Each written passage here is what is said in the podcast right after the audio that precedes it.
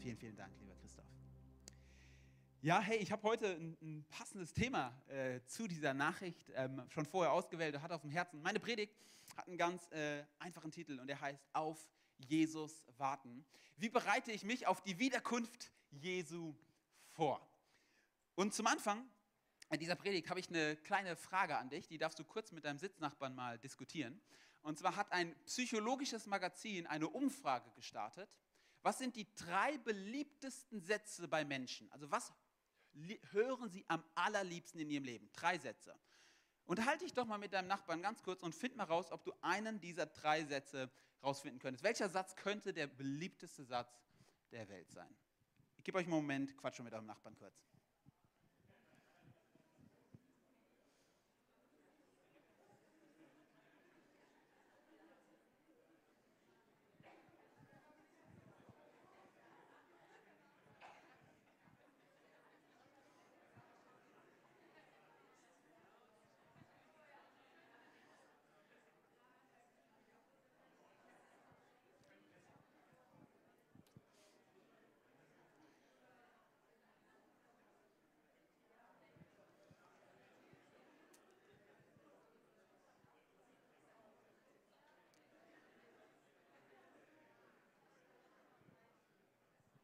Ich merke schon, ihr habt viele Ideen. Okay, ruft mal was rein. Irgendjemand? Ich liebe dich. Alright, okay, der hat's. Ihr wolltet es alle sagen. Er hat es vorweggenommen, Leute. Ich bin negativ. Ja, die Studie war vor Corona. Aber post-Corona ist bestimmt richtig, ja? Wie geht's dir, hat jemand gesagt? Okay. Hast du gut gemacht? Schön, dass du da bist. Okay, ich glaube, all diese Sätze, sie könnten äh, diese drei Sätze sein. Der erste war tatsächlich richtig laut der Studie von diesem psychologischen Magazin. Jeder weiß ja Studien und so, gell? Traue keiner Studie, die du nicht selbst gefälscht hast. Aber der sagen, der erste Satz ist, ich liebe dich. Der zwei, oh, genau, einmal, oh. Der zweitliebste Satz ist, vergibst du mir? Und der dritte Satz, und der hat mich überrascht und finde ich gut, das Essen ist fertig. Halleluja, da kommt Freude auf, oder? Gibt es doch zu? Das Essen ist fertig. Also wir waren gerade mit dem Jugendteam, drei Tage, äh, zwei Tage auf so einem Jugendteam-Retreat. Wir haben einen Tag gefastet, abends wieder gegessen. Ich kann euch sagen, ich habe in die Gesichter dieser Jugendlichen geschaut. Sie sind gerade durch den Weltkrieg gegangen und haben es überlebt und sie kommen an den Tisch und es gibt endlich Essen. Da war Hoffnung wieder da. Jesus, das war Ostern leibhaftig. Jesus ist auferstanden, das Mittag, Abendessen war da.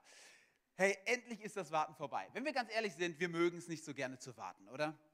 Also irgendwie warten ist nicht so geil. Ich habe das Gefühl, die größten Beziehungskrisen entstehen immer in den sieben Minuten, in denen ein Partner schon an der Tür steht und der andere noch im Bad ist. Test, also das Test. sind so die größten, meine, das ist jetzt meine Studie, ja, das ist die größte Ehescheidungsrisiko, ist, wenn einer an der Tür steht. Wir mögen es einfach nicht zu warten. Oder umgedreht kann man ja auch sagen, wir lieben es einfach, wenn das Warten vorbei ist. Also ich weiß nicht, wie es euch geht, aber ich gehe auch gern ab und zu mal mit irgendwelchen Freunden weg. Ich war letztens mit Matze schwimmen und dann sagt der David, ich hole dich, was ich, 20, äh, 19 Uhr ab. Ich mache mich fertig und ich habe mich gefreut, als er vor der Tür stand, weil ich mich gefreut habe auf den Abend, den wir miteinander verbringen werden. Also er war da, cool, let's go. Wir freuen uns, vielleicht kennt ihr die Szene, alle sitzen im Gottesdienst, eine Hochzeit und alle schauen nach hinten alle warten darauf, dass die Türen aufgehen und die Braut einzieht, oder? Es ist irgendwie ein schönes Warten, irgendwie wir freuen uns auf den Moment und alle Frauen ah, und alle Männer, ich muss auch oh sagen, sonst kriege ich einen Rippenstoß und auch oh, ja, ist echt schön. Sieht zwar aus wie alle anderen Brautkleider, aber ist auch nein, die wunderschönste Braut der Welt. Wir warten unheimlich ungern oder wir freuen uns extrem gerne, wenn das Warten vorbei hat. Eine Sache habe ich beobachtet, wenn wir warten, und das ist meine These für heute, wenn du wartest, verändert sich dein Verhalten. Wenn du auf etwas wartest, verhältst du dich anders, als wenn du auf nichts wartest. Noch weiter gesagt, wenn du etwas erwartest, dann benimmst du dich anders, als wenn du etwas nicht erwartest. Du hast ein Ziel vor Augen und du willst unbedingt um 19 Uhr, wenn der Kollege kommt, dich abholt, ready sein und willst vor der Tür stehen. Du willst dich gut anziehen und ganz sicher wird keiner, darauf werde ich nochmal eingehen, wenn du dich gerade schön angezogen hast, dir nochmal einen Teller Spaghetti Bolognese reinziehen, weil die Wahrscheinlichkeit, dass dein weißes Hemd danach gesprenkelt ist, relativ hoch ist. Du verhältst dich anders. Keiner wird mit seinen weißen Sneakern auf einmal dann nochmal schnell irgendwie zum Rewe laufen, wenn es gerade regnet und die weißen Sneaker sind danach dreckig. Oder du bist auf der Hochzeit, du bist aufmerksam, weil du sehen willst, wie die Braut reinkommt und die wenigsten werden dann am Handy zocken, wenn die Braut gerade reinkommt. Also unser Verhalten ändert sich, wenn wir auf etwas warten. Und ich möchte heute, wie der Titel sagt, mit euch über etwas über Warten sprechen, nämlich darüber, auf Jesus zu warten. Und mein Untertitel ist ja, wie bereite ich mich auf die Wiederkunft Jesu vor? In den letzten zwei Jahren, besonders während der Corona-Krise, gab es ein Thema, das ist in christlichen Kreisen relativ hochgekommen, und das ist das Thema Endzeit. Ja, die einen sitzen hier drin, ich habe schon heute mit einem geredet, Endzeit, boah, voll mein Thema gerade, voll am Diskutieren und so. Ich bin so der Endzeit-Theoretiker. Ich habe voll die Theorie, habe auch schon ausgerechnet, wann Jesus wiederkommt. Das wird der 23. Juli 1933 sein, äh, 2033, merkt es euch unbedingt, habe ich ausgerechnet. Und die anderen sitzen hier drin und sagen, Endzeit, was ist das denn? Ganz ehrlich, Endzeit, ich kann damit gar nichts anfangen. Ist irgendwie so, so die Extremen und man weiß nicht so richtig was man davon halten soll. Ähm, ich will heute in keinste Extreme gehen, aber ich will ganz kurz mal erklären, worüber spreche ich überhaupt, wenn ich von der Wiederkunft Jesu spreche oder wenn ich von der Endzeit spreche. Wir haben letzte Woche Ostern gefeiert und Ostern bedeutet, dass Gott Mensch geworden ist. Jesus ist auf diese Welt gekommen, er ist gestorben und er ist auferstanden. Es war sein erstes Kommen auf die Erde. Und während Jesus gelebt hat, zum Beispiel Matthäus 24 und 25, kannst du mal lesen, spricht Jesus darüber, dass er nochmal kommen wird. Also er sagt, Freunde, ich komme ein zweites Mal wieder. Dann werde ich aber nicht als Baby kommen und ich werde nicht am Kreuz sterben, sondern ich werde als gekrönter König kommen und ich werde den Plan, den ich all die Jahre mit der Menschheit hatte, ich werde ihn zu einem Ende bringen. Ich werde richten, die Toten und die Lebenden, und ich werde die neue Welt schaffen, in der die mit mir leben, die an mich glauben. Jesus wird wiederkommen. Das war übrigens ein Bekenntnis der Christen vom ersten Tag als Jesus weg war, dass Jesus wiederkommen war. Es war immer ein Bekenntnis der Kirche. Und ihr müsst wissen, dass in der Kirchengeschichte gab es immer Phasen, da war das voll das große Thema. Da haben alle darüber gesprochen, Jesus kommt bald wieder, ihr müsst ready sein. Und dann gibt es Zeiten in der Kirchengeschichte, da war es so, da haben die Leute es eigentlich vergessen. Und man hat sehr, sehr stark im Hier und Jetzt gelebt. Und ich will nur eine Sache sagen, aber ich glaube, dass gerade wir Deutschen, die im Wohlstand leben, wir haben die Tendenz dazu, es zu vergessen, dass es tatsächlich noch ein Ende geben wird und dass es eine neue Welt geben wird. Und erst so eine Krise wie Corona merkt auf einmal, unser Leben ist doch nicht so sicher. Und auf einmal denken wir dann doch daran. Das Schöne ist, dass wir als Christen immer schon diese Hoffnung haben. Ich sage bewusst Hoffnung, weil es etwas ist, worauf wir uns freuen dürfen. Und ich werde heute in keine Theorien gehen, das werde ich dir gleich sagen, weil unser Text es auch für heute gar nicht hergibt, wann und wie und was genau, sondern ich möchte über eine einzige Sache sprechen. Wie verändert sich dein Leben, wenn du dir bewusst bist, dass Jesus wiederkommt?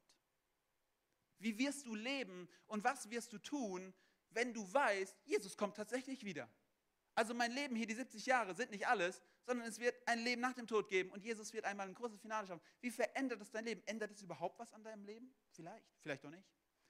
Und wir wollen gemeinsam mal einen Bibeltext lesen, der in Matthäus 25 steht, weil alle, wenn es um die Endzeit geht, reden über die, immer über die Offenbarung. Und das ist super. Aber wisst ihr, was, wo ich mal mit euch heute anfangen will? Bei Jesus selbst. Jesus selbst hat nämlich in Matthäus 25 Endzeitreden gehalten.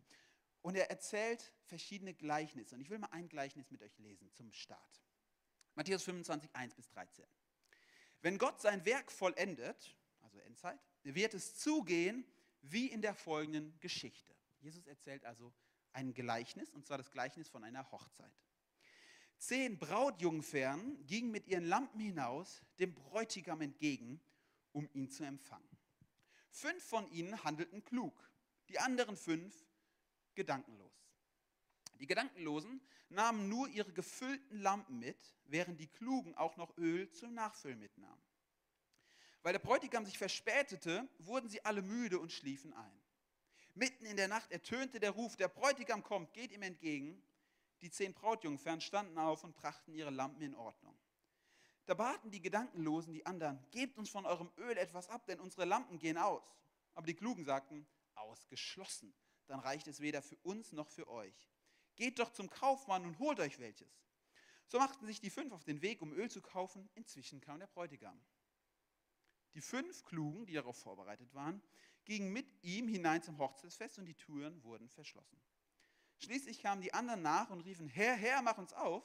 Aber der Bräutigam wies sie ab und sagte, ich versichere euch, ich kenne euch nicht. Darum seid wachsam, denn ihr wisst weder Tag noch Stunde im Voraus. Okay, hier ist ein Gleichnis. Jesus erzählt eine Geschichte, das ist ganz wichtig, ein Gleichnis. Er will damit einen Punkt machen und er nimmt das Bild eines, einer Hochzeit. Bei dieser Hochzeit ist es allerdings so, dass der Bräutigam unterwegs ist und die Brautjungfern warten, dass der Bräutigam kommt. Warum ist der Bräutigam weg und kommt? Weil im Neuen Testament immer wieder das Bild des Bräutigams für Jesus steht und die Braut seine Gemeinde ist. In diesem Fall sind vielleicht die Brautjungfern die Gemeinde, aber auch einzelne Leute. Das heißt, er spricht davon, Jesus ist der Bräutigam, er ist weg und er wird wiederkommen, die zweite Wiederkunft Jesu, und er wird kommen und während sie schlafen, sie letztendlich überraschen. Und damit kommt ein kurzes Detail, die erste Aussage, die ich dir versprechen will über die Endzeit. Niemand weiß, wann die Endzeit ist. Niemand weiß, wann Jesus wiederkommt. Also jeder, man kann wissen, wann die Endzeit ist, aber niemand weiß, wann Jesus wiederkommt. Und wenn die Zeugen Jehovas berechnen, das ist 1980, dann lügen sie, weil es niemand weiß. Das sagt zum Beispiel dieser Text. Keiner weiß, wann es ist. Sie werden alle überrascht im Schlaf und keiner kann es berechnen. Also darum kann es nicht gehen. Es kann nicht darum gehen, zu berechnen, wann kommt jetzt Jesus wieder. Das Zweite ist, hier wird einfach nur geschrieben, der Bräutigam kommt wieder. Es wird nicht beschrieben, wie und was und was für Phänomene alles passieren. Also in diesem Gleichnis geht es auch nicht darum, was für Spektakel dann sein wird.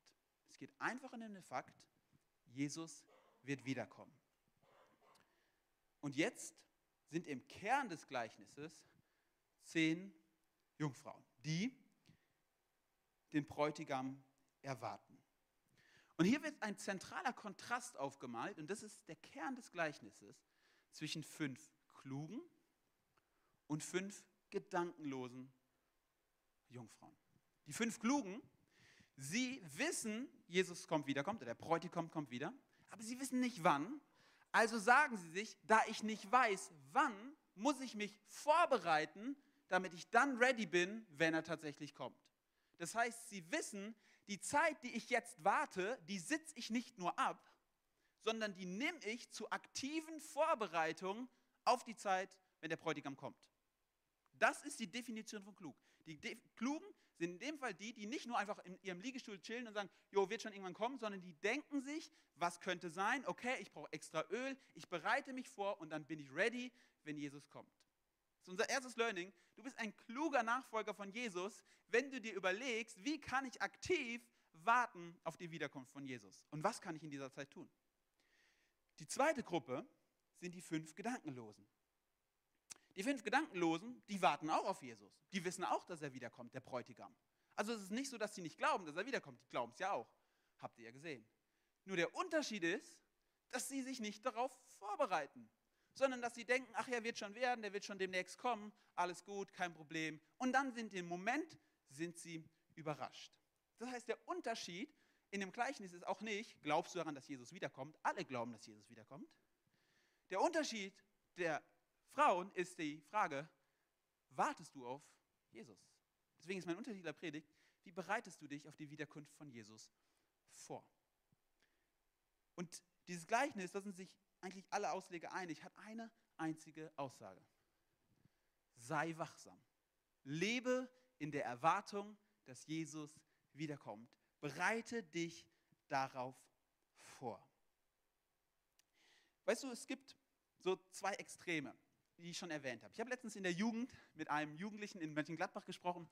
Ähm, der war das erste Mal da und irgendwann, dann war das zweite Mal und dann irgendwann dachte ich, ach, wir, wir haben gerade Tischtennis gespielt in der Jugend, habe ich so ein bisschen beim Tischtennis mit ihm gequatscht, habe ihn so gefragt, hey du, also was was so der Sinn deines Lebens und, und also was machst du so? Und dann hat er mir so erzählt, ja, meine Eltern stolz zu machen, das ist eigentlich der Sinn meines Lebens. Und dann sagte ich, okay, cool. Und ähm, wie ist es so? Denkst du, dass nach dem Tod irgendwas kommt? Sagt er, ja, glaube ich schon. Ich glaube schon, dass es dann, dass das dann weitergehen wird. Und dann sage ich, okay, und ähm, ist es irgendwie relevant für dein Leben? Und dann kam die Standardantwort, die könnt ihr euch denken, ja schon, wenn ich dann mal 80, 90 bin, kann ich mich damit beschäftigen. Das war seine Antwort. Und die höre ich eigentlich zu 90 Prozent, wenn ich mit jungen Menschen drüber spreche. Das ist das eine Extrem. So das eine Extrem ist, oh, ich muss eigentlich mich nicht drum kümmern, weil es kommt irgendwann. Wir würden in dieser Geschichte sagen, er gehört zu den Gedankenlosen.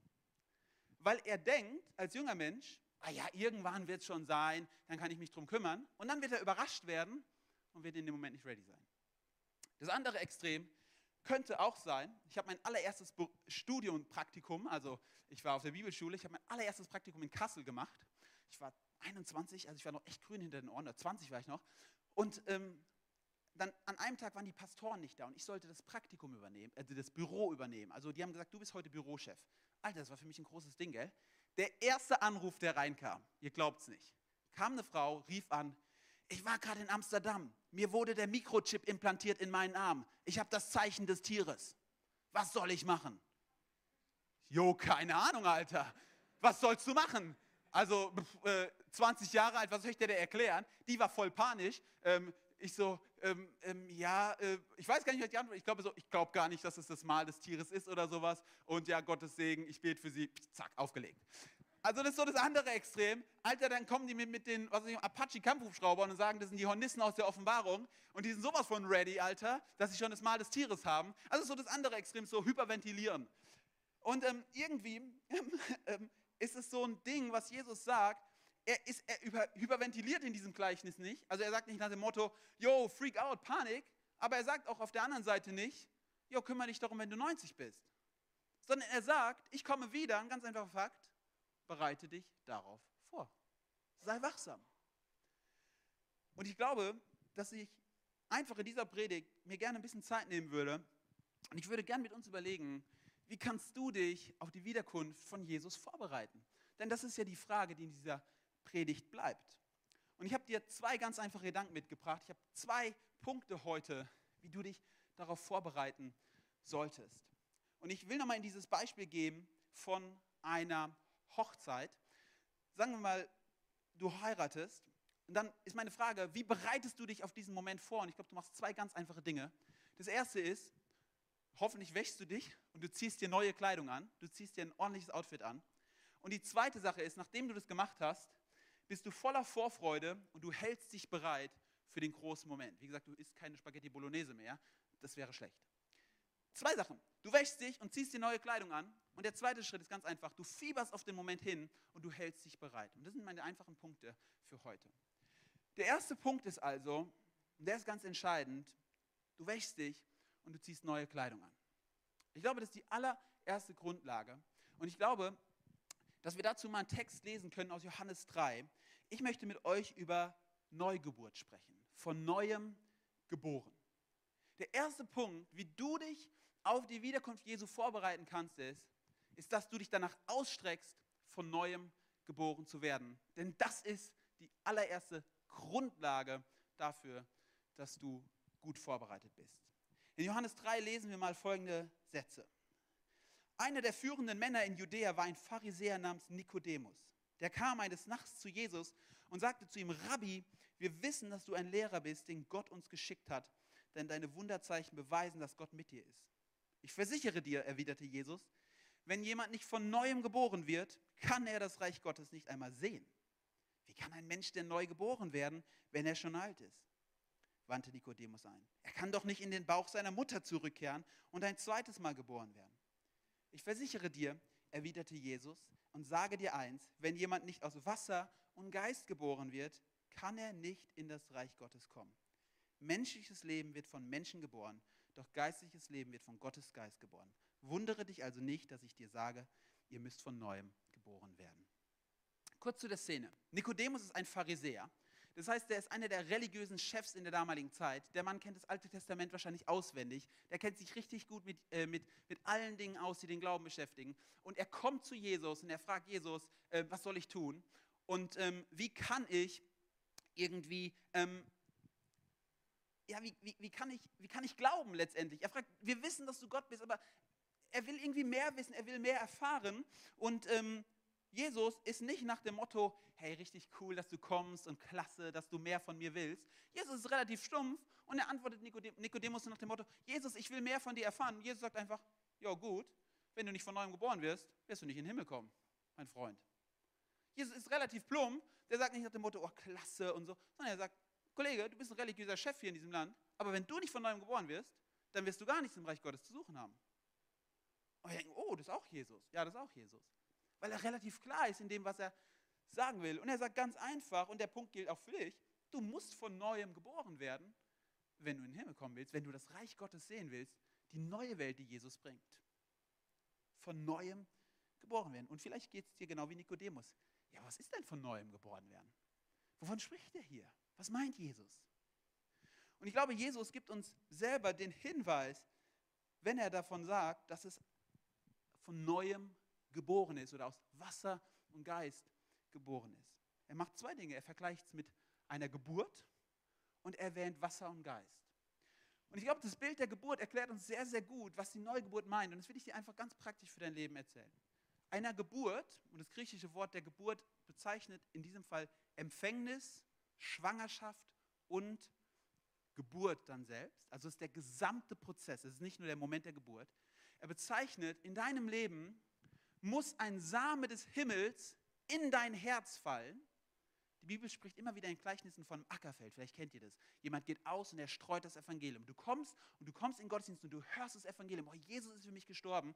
Und es fällt in dein Herz. Es fällt in dein Herz. Und dort könnte man sagen, stirbt das Korn. Es ist dort. Es bringt im Verborgenen Frucht. Und ein neues Leben kommt hervor. Das heißt, der Moment der Neugeburt ist nicht einfach nur, ich bin im Gottesdienst, boah, die Predigt hat mich voll angesprochen und ich heb meine Hand.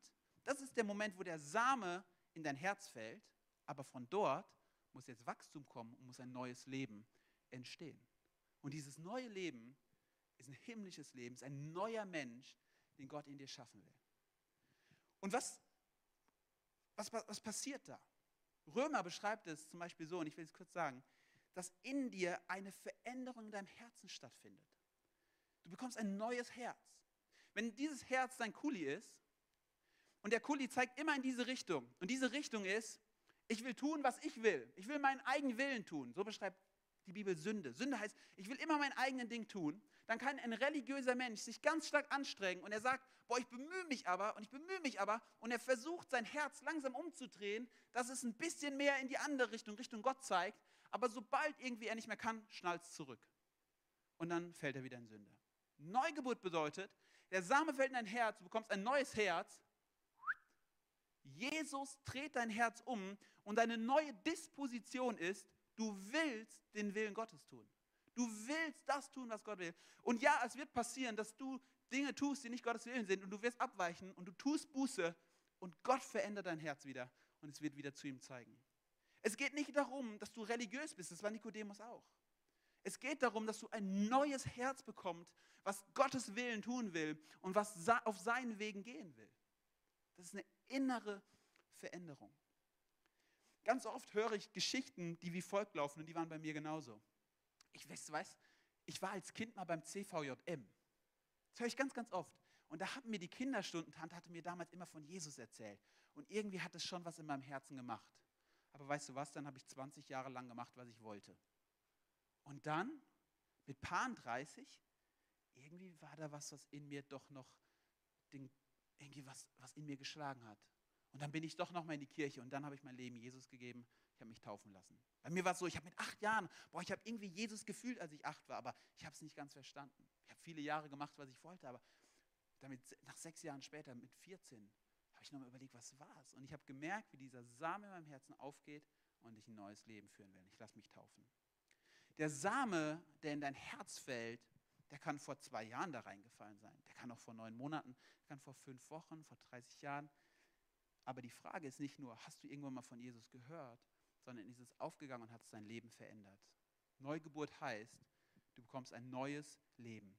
Und der zweite Hinweis ist Wasser und Geist. Im Hesekiel wird diese Kombination benutzt, um davon zu sprechen, dass unsere Schuld abgewaschen wird und wir einen neuen Geist bekommen, nämlich den Heiligen Geist in unserem Leben. Und das bedeutet Neugeburt. Neugeburt bedeutet, deine Schuld ist dir vergeben und der Heilige Geist will in dir leben und dich verändern, sodass du willst, was du sollst.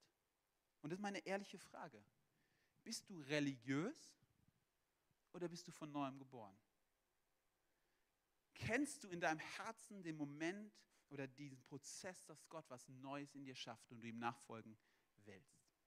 Ich glaube, dass das absolut Voraussetzung ist, dass du aktiv erwartest, dass Jesus wiederkommt. Jetzt haben hier alle das schon gemacht oder haben gesagt, ja, ich bin schon von neuem geworden, ich habe ein neues Leben. Und dann möchte ich zum zweiten Punkt kommen, wie du aktiv dich vorbereiten kannst. Und das ist mein ganz einfacher Punkt, lebe auch als neuer Mensch. Du kannst von neuem geboren sein, du kannst ein Christ sein und du kannst leben, als wärst du es nicht.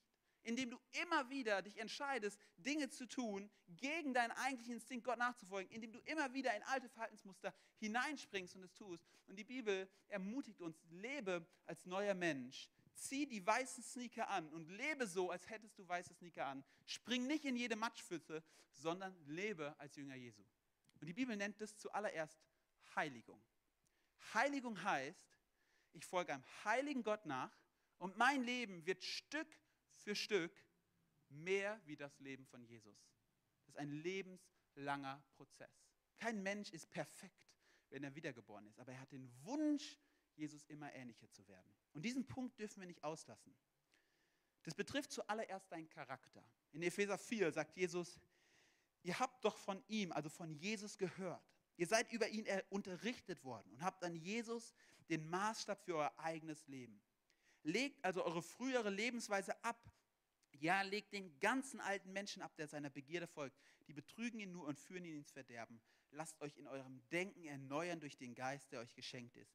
Zieht den neuen Menschen an, den Gott nach seinem Bilde geschaffen hat und der gerecht und heilig lebt, aus der Wahrheit Gottes, an der nichts Trügerisches ist. Und dann fährt Paulus fort und er spricht davon, ihr sollt nicht mehr lügen. Ihr sollt euch versöhnen mit Menschen, mit denen ihr Streit habt. Ihr sollt nicht mehr stehlen. Ihr sollt darauf achten, wie ihr mit euren Worten umgeht. Ihr sollt eine friedliche Gesinnung haben, freundlich sein, gastfrei sein. Und ihr sollt Vergebung suchen. Und ich möchte dich ehrlich fragen, egal wie lange du mit Jesus unterwegs bist, wann hat Jesus das letzte Mal in dein Leben gesprochen und hat auf den Punkt gezeigt und hat gesagt, hey, hier darfst du dich noch verändern. Hey, hier brauchst du Heiligung. Du sollst mehr werden wie ich. Weißt du, wir machen oft so Sätze wie, ja, so bin ich halt. Ja, so bist du halt. Aber Jesus ist nicht so. Wenn du ausrastest, ja, so bin ich halt. Nein, so bist du, so bist du vielleicht, aber Jesus will dich verändern. Hey, wenn du lügst punktuell, dann will Jesus sagen, hey, ich will dich verändern. Und ich weiß, wir sagen, ja, ich bin Christ, ich kenne das alles, aber ich glaube, manchmal in der Praxis ist die Frage, hey, lebe ich wirklich in der Heiligung, die Jesus für mein Leben vorbereitet hat? Die Botschaft Jesu ist, komm wie du bist, aber bleib nicht wie du bist. Komm wie du bist, aber bleib nicht wie du bist. Ich will dich verändern. Und die zweite Sache, wofür diese Schuhe stehen, ist die Frage, ob du in deiner Berufung lebst oder in deinem Auftrag lebst. In Matthäus 24, äh, auch in den Endzeitreden, da will ich nochmal einen kurzen Text lesen. Da sagt Jesus ab Vers 44 folgendes: Seid jederzeit bereit, denn der Menschensohn wird zu einer Stunde kommen, wenn ihr es nicht erwartet. Wer von euch ist nun der treue und kluge Diener, dem sein Herrn den Auftrag gegeben hat, die übrige Dienerschaft zu beaufsichtigen und jedem pünktlich seine Tagesration auszuteilen? Ein solcher Diener darf sich freuen, wenn der Herr zurückkehrt und ihn bei seiner Arbeit findet. In anderen Worten, hier gibt es einen Diener, der hat eine Aufgabe bekommen in dem Haushalt seines Herrn und der Herr kommt irgendwann zurück und er fragt sich, welcher Diener wird dabei sein, seine Aufgabe gerade zu tun. Ich möchte das nur so ein bisschen anteasern. Deine Aufgabe ist nicht, ein Haus zu bauen und Karriere zu machen. Das ist schön, aber das ist nicht dein Auftrag vom Herrn. Dein Auftrag ist nicht, dir ein schönes Leben zu machen und dreimal im Jahr in Urlaub zu fahren. Das ist ein Geschenk Gottes, aber es ist nicht dein Auftrag. Dein Auftrag ist, geht hinaus in alle Welt und mache zu Jüngern. Dein Auftrag ist, die Berufung, die Gott in dein Herz gelegt hat, die Gaben, die Geistesgaben zu nehmen, die Talente, wie es in anderen Gleichnissen heißt, und daraus etwas zu machen, sein Reich zu bauen. Und die Frage, die Jesus uns hier stellt, ist, wer ist der treue Diener, der mit dem, was ich ihm gegeben habe, etwas macht? Wer ist der, der in seiner Berufung lebt und nicht sich auf dieser Erde einrichtet, als wäre es seine ewige Heimat? In ganz vielen Liedern heißt es, wir haben hier keine bleibende Stadt. Das ist eine Durchgangsstraße, diese Welt. Unsere himmlische Heimat ist der Himmel. Jesus wird wiederkommen. Wie bereitest du dich darauf vor? Wenn du noch nicht mit Jesus lang unterwegs bist, dann will ich dich fragen, bist du von neuem geboren? Wenn nein, streck dich danach aus. Wir feiern demnächst Taufe. Taufe ist der Moment, wo du das besiegeln kannst und du sagst, genau das will ich. Ich will es öffentlich machen, ich lebe mit Jesus. Wenn du schon mit Jesus unterwegs bist, wie bereitest du dich darauf vor? Lebe in Heiligung und lebe in deiner Berufung. Und zwar Tag für Tag. Ich glaube, dass es weniger spektakulär ist, als wir manchmal denken. Aber ich glaube, dass es genau das ist, was Jesus uns heute sagen will. Und ich möchte dich einladen, mit mir aufzustehen zum Abschluss der Predigt. Die Band kann nach vorne kommen. Und ich möchte mit uns beten. Ich wünsche mir so sehr, dass wir eine Kirche sind, die darauf wartet, dass Jesus kommt, die sich gegenseitig anfeuert und sagt, hey, lass uns Jesus ähnlicher werden. Hey, lass uns unser Leben wirklich verändern. Hey, lass uns in dem Auftrag leben, den Jesus gegeben hat. Und ich lade dich einfach mal einen Moment ruhig zu werden.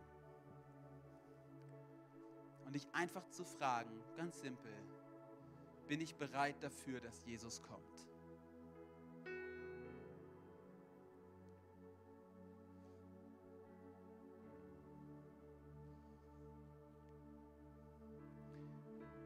Ich glaube, dass es die größte Freude ist, die wir haben können, dass Jesus wiederkommt. Es ist etwas, worauf wir uns freuen dürfen.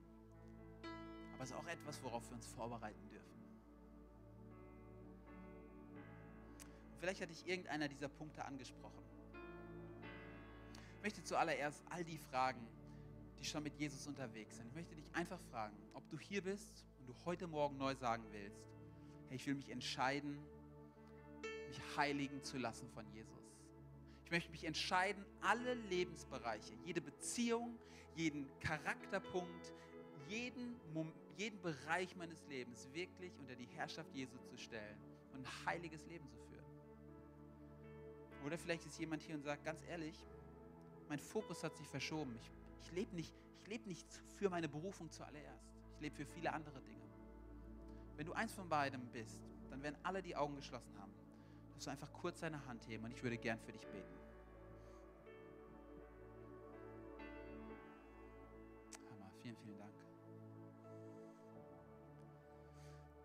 Und die zweite Frage möchte ich an all die stellen, die sagen, du hast über Neugeburt gesprochen.